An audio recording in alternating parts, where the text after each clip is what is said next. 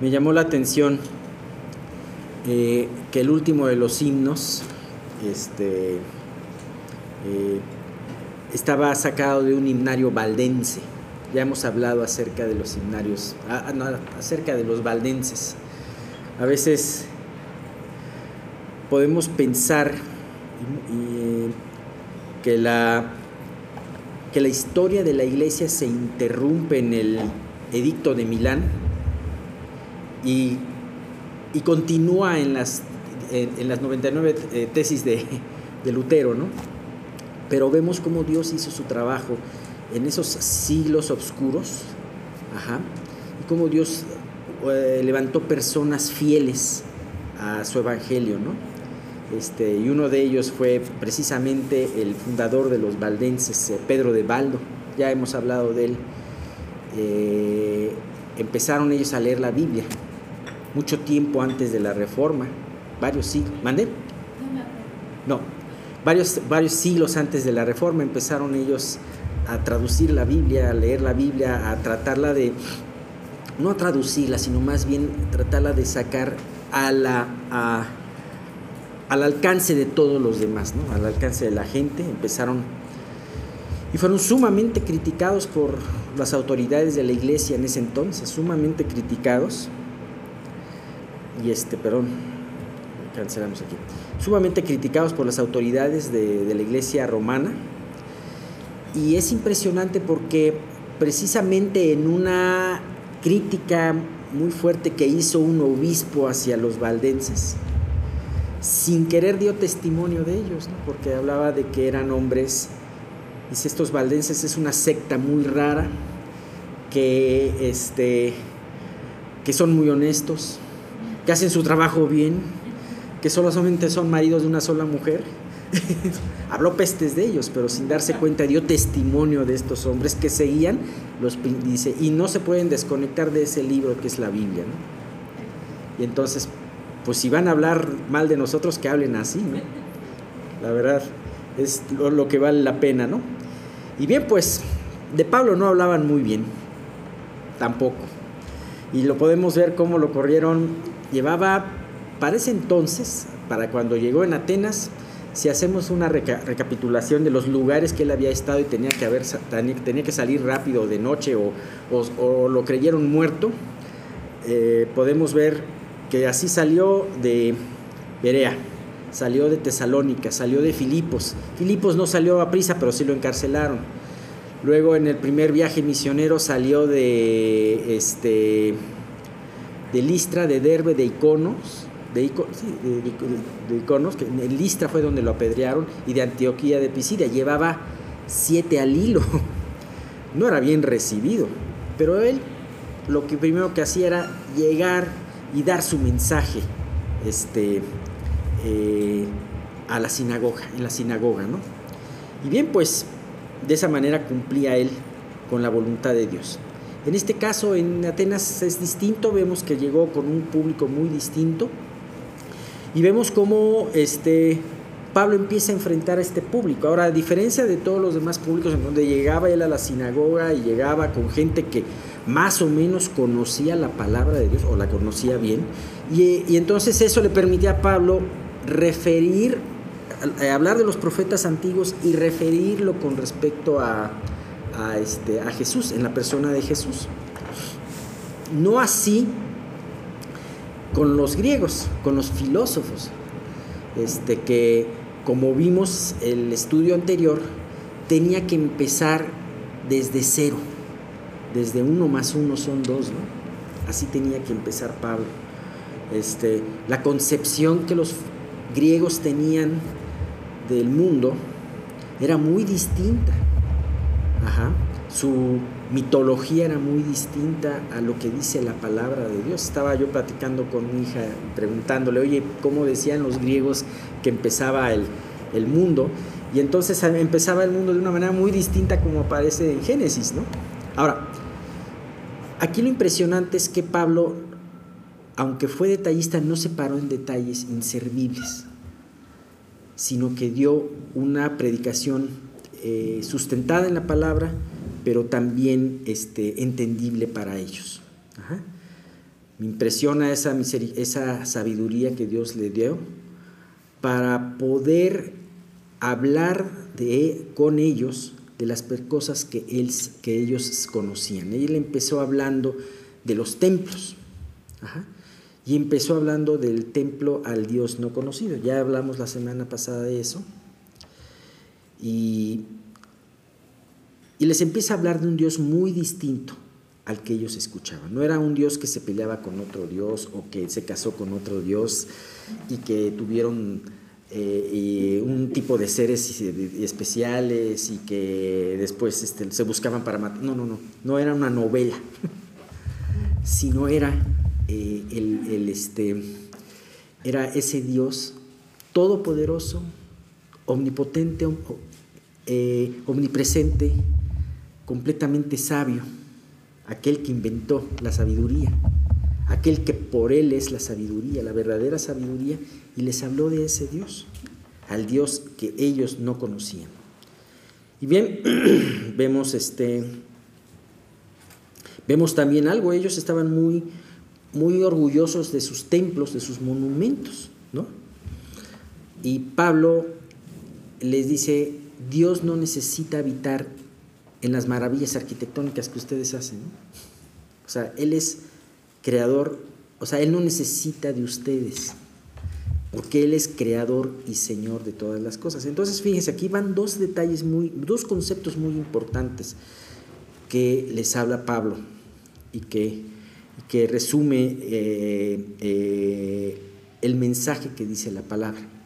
Número uno, un Dios creador que hizo todas las cosas, autosuficiente, que no necesita de nadie, sino solamente, sino que con Él es suficiente. Y además, al acto de crear, Dios se hace Señor de las cosas. Ajá. Nosotros pensamos que nosotros muchas veces en nuestro trabajo podemos crear algo para, otra, para que otra persona lo compre y sea dueño. Ajá. Pero no. Dios ve este concepto como Él es, al ser el creador, Él es el dueño y señor de todas las cosas. Entonces de esa manera le dice, eh, si Dios es dueño de todas las cosas, ¿cómo va a poder ser honrado por nuestro trabajo. Dios no es honrado por nuestro trabajo. Dios no necesita de nuestro trabajo. Aún hoy en día la gente dice, Dios te necesita. Aún hoy en día hasta en las, iglesias te pueden decir, Dios necesita de tus manos. Más bien es, Dios te podría dar el privilegio, si así es tu voluntad, de poder participar en la obra que Él ya hizo de antemano. Qué diferente sueñan, ¿no? Pues ese es el Dios que estaba platicando, estaba predicándoles a un grupo de personas muy sabias según el mundo y muy, este, muy preparadas y que era la élite del pensamiento humano en ese entonces, ¿no? Bien, es como si él hubiera estado ahorita en una gran universidad o hubiera estado en la ONU, ¿no? Bien, eh, y fíjate que, eh, bueno, Vamos a ver con, estamos viendo Hechos 17, vamos a ver el versículo 26.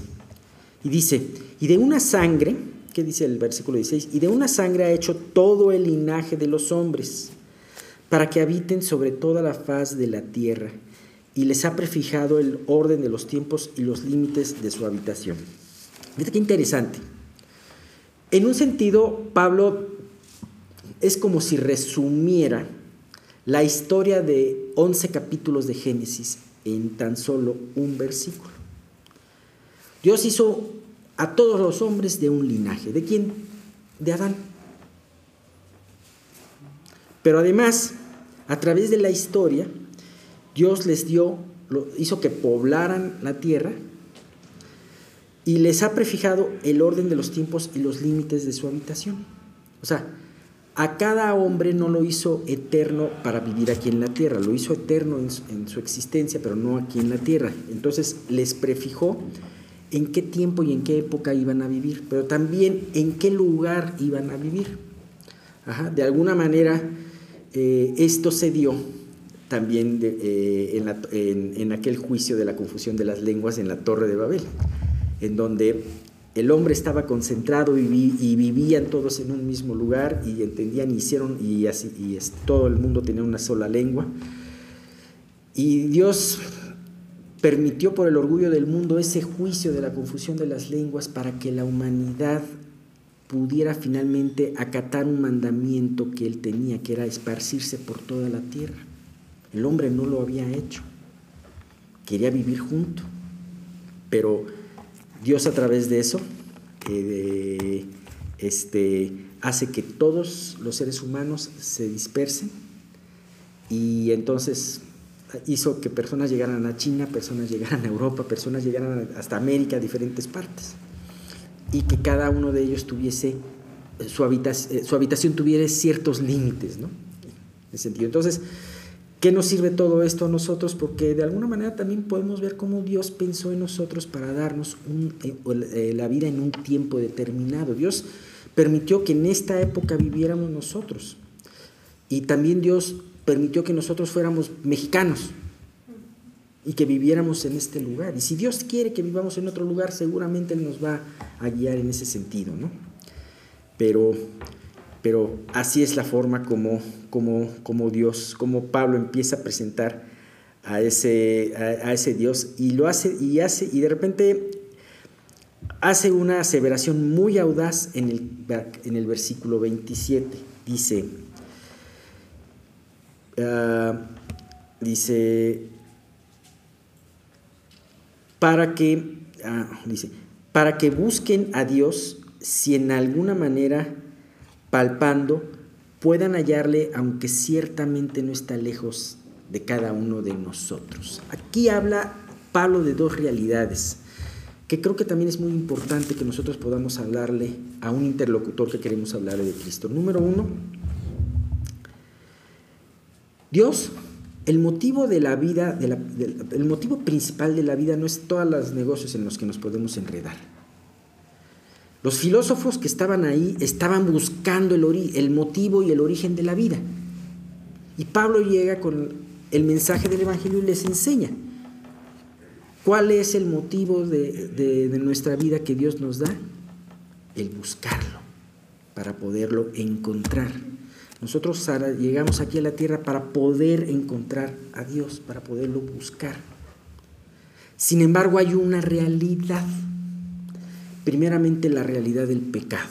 No podemos hallarle fácilmente, sino que de alguna manera estamos como que palpando. Ajá. ¿Cómo dice? Si en alguna manera palpando puedan hallarle.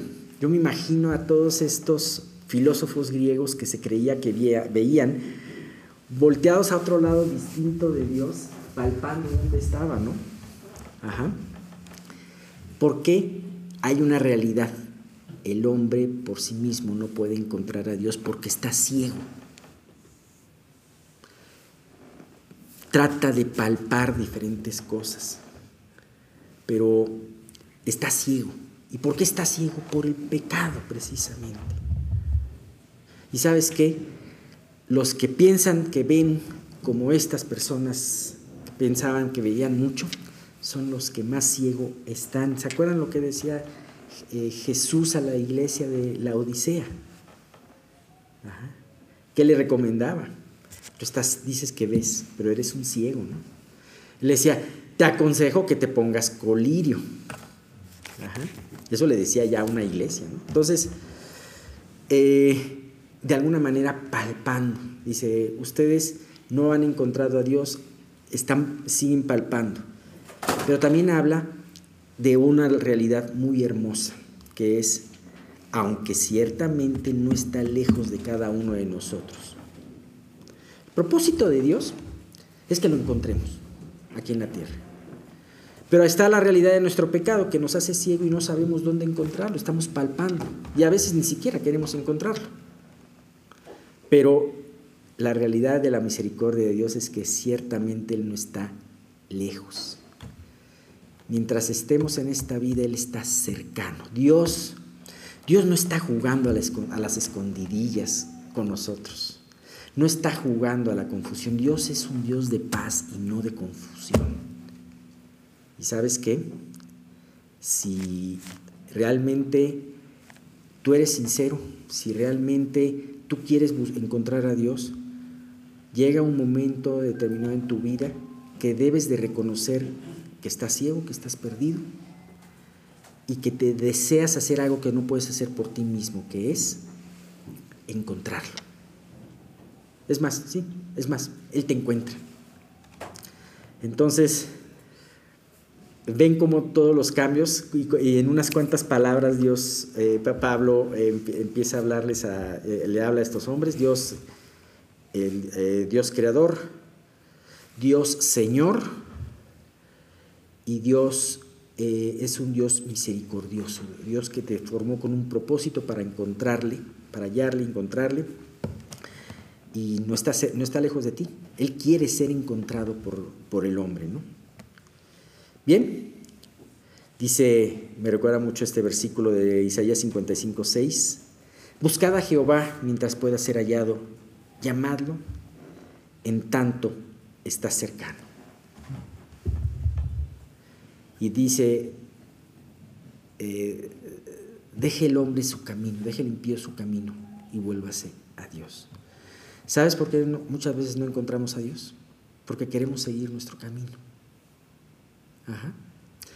Vamos a ver tristemente al final de, de, este relato que muchos, ah, ah, qué interesante. Algunos, no, no, no me interesa. Y otros, me interesa, pero para después. Pero yo no estoy adelantando. Pero qué importante es poder encontrar a Dios de esta manera, ¿no? Vamos a los versículos 28, 29, que dice, porque en Él vivimos y nos movemos y somos, como alguno de vuestros propios poetas también han dicho, porque linaje suyo somos. Siendo pues linaje de Dios, no debemos pensar en que la divinidad sea semejante a oro o plata o piedra de escultura de arte y de imaginación de hombres.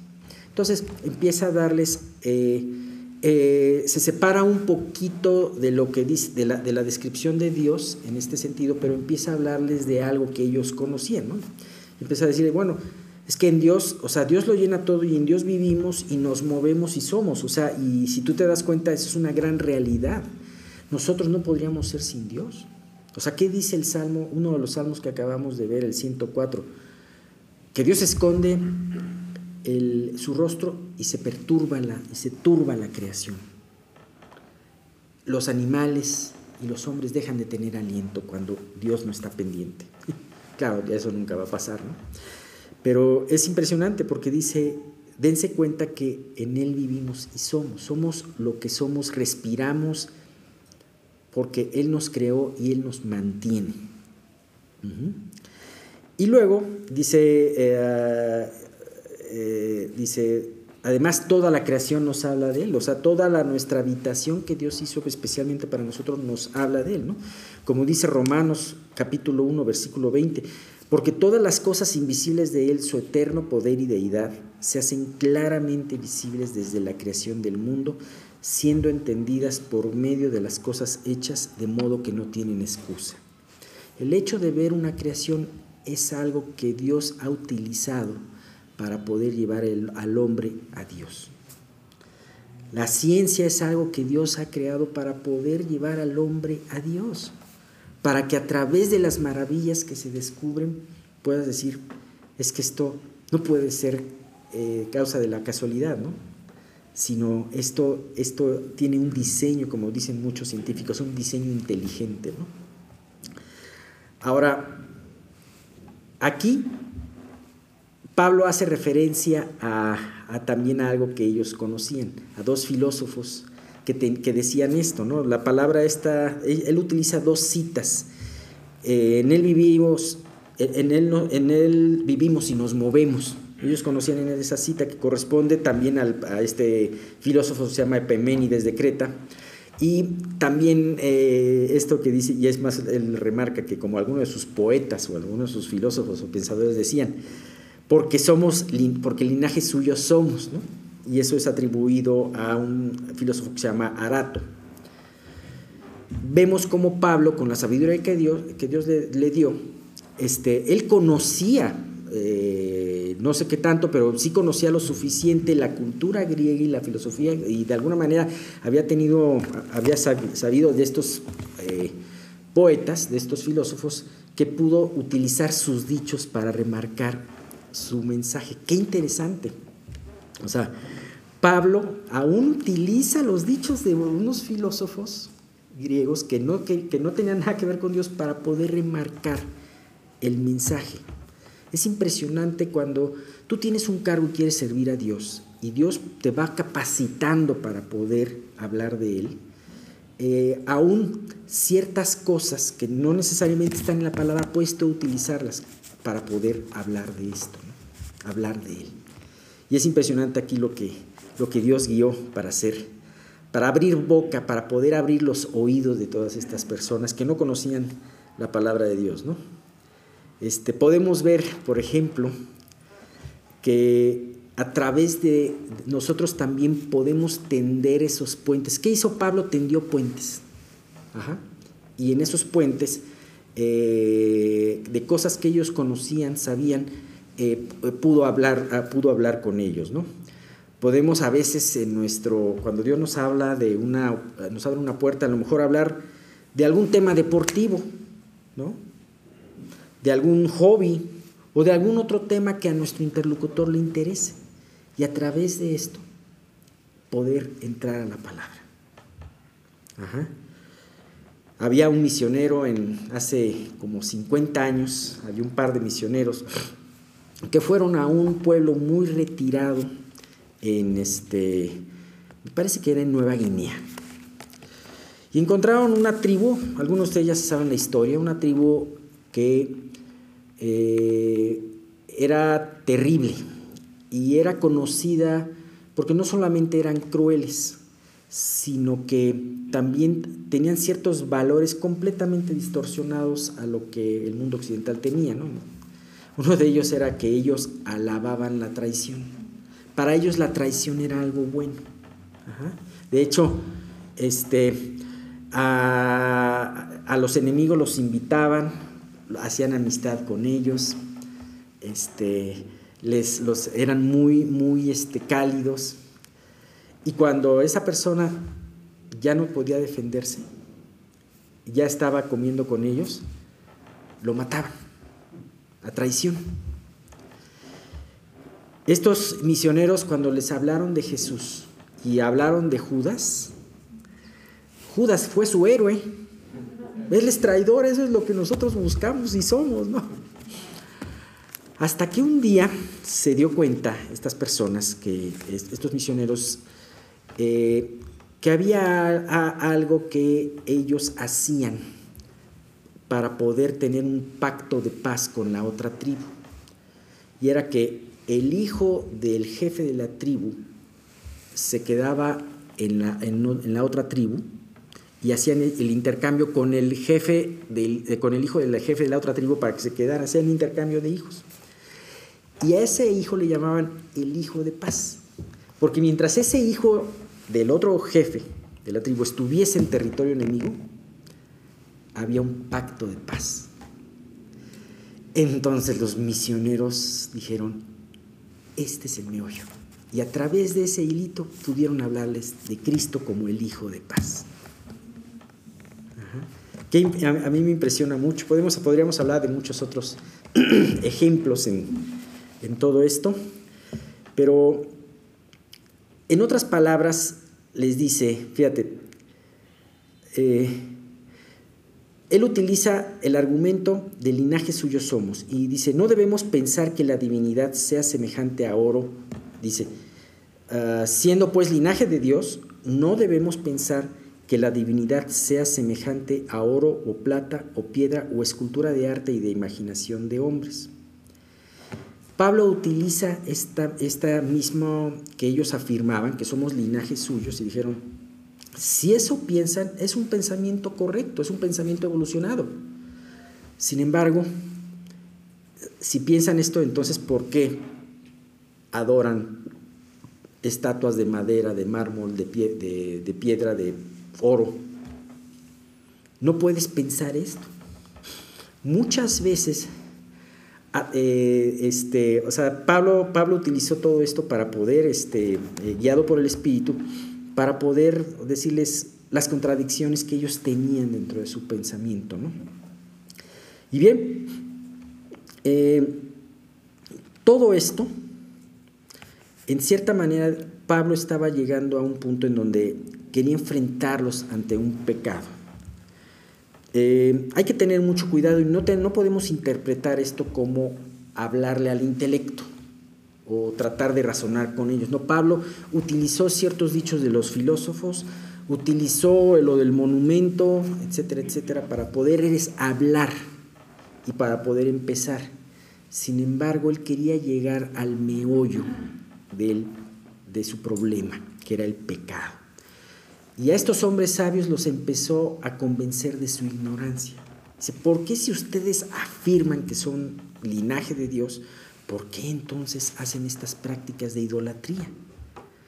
¿Por qué se hincan delante de un animal, delante de, un, ser eh, creado por ustedes mismos? ¿no? Y bien, eh, se llega finalmente al centro de la predicación. Y vamos a empezar con esto. Hechos 17 del 30 al 31, pero Dios, habiendo pasado por alto los tiempos de esta ignorancia, ahora manda a todos los hombres en todo lugar que se arrepientan, por cuanto ha establecido un día en el que juzgará al mundo con justicia por aquel varón a quien designó, dando fe a todos con haberle levantado de los muertos. Y vamos a ver en esta ocasión solamente la primera parte que dice, habiendo pasado por alto los tiempos de esta ignorancia. Fíjate que, que este, dice, ahora manda a todos los hombres en todo lugar que se arrepientan. Fíjate qué, qué verdad tan hermosa nos da Pablo aquí. Y dice, una vez que Pablo eh, había hablado suavemente, por, así decirlo, en su, en su predicación, él aborda los temas principales con valentía. Y entonces, lo primero que hace es enfrentarlos con su ignorancia. Y dice, Dios pasa por alto los tiempos de ignorancia. Les empieza a hablar de lo absurdo de sus prácticas. Dice, ¿por qué si son linaje suyo están con esta adoración? Es un pueblo muy idólatra. Este, y empieza a, decirle al público, esto es ignorancia. Ustedes ignoran al Dios verdadero y ignoran cómo alabarlo. Imagínate decirle a, un grupo de gente que se creían los más sabios del mundo, hablarles de su ignorancia. Era un público que durante toda su vida había estudiado la sabiduría humana y era, eran considerados como la élite de toda ella. Y a ellos les dicen que eran unos ignorantes. Y pues sí, el hombre puede tener muchos estudios, puede ser una enciclopedia viviente, pero si no conoce a Cristo de una manera personal, delante de Dios ese hombre es un ignorante y esa ignorancia lo terminará llevando al infierno. ¿Sabes? La ignorancia se perdona. Y Dios la perdona a través de anunciando su mensaje. Dios la soluciona a través de, de llevar el mensaje. Sin embargo, lo que no se puede hacer mucho es cuando esa ignorancia es voluntaria. ¿Sabes a qué se llama la, cuando la ignorancia voluntaria se llama necedad? Y es, este, ok, ok, no sabía esto, pero no, pero quiero seguir sin saberlo. Eso es necedad. Entonces, en ese momento Dios les dijo, Dios, este, eh, pasa por alto esta ignorancia. Ustedes no sabían todo esto. Está bien pero esa ignorancia se cura con la luz de la palabra. ¿Y qué decía inmediatamente después de esto? Pasando por, por alto los tiempos de esta ignorancia y les empieza a decir un mandato de parte de Dios. Y no era para los judíos, no era para los cristianos, era para todo hombre. Y era de lo que muchas veces se ha comentado aquí. Manda a todos los hombres en todo lugar que se arrepientan. El espíritu misionero de Dios. Dios amando a su pueblo, pero amando a los gentiles. A todo hombre en todo lugar que se arrepientan. Y este era un punto muy importante. Vamos a terminar el próximo domingo, si Dios nos lo permite, hablando de esa última característica de Dios que siempre tienes que hablar cuando hablas de Él. Hablamos de Dios como creador, como Señor, entre otras cosas, Dios como juez.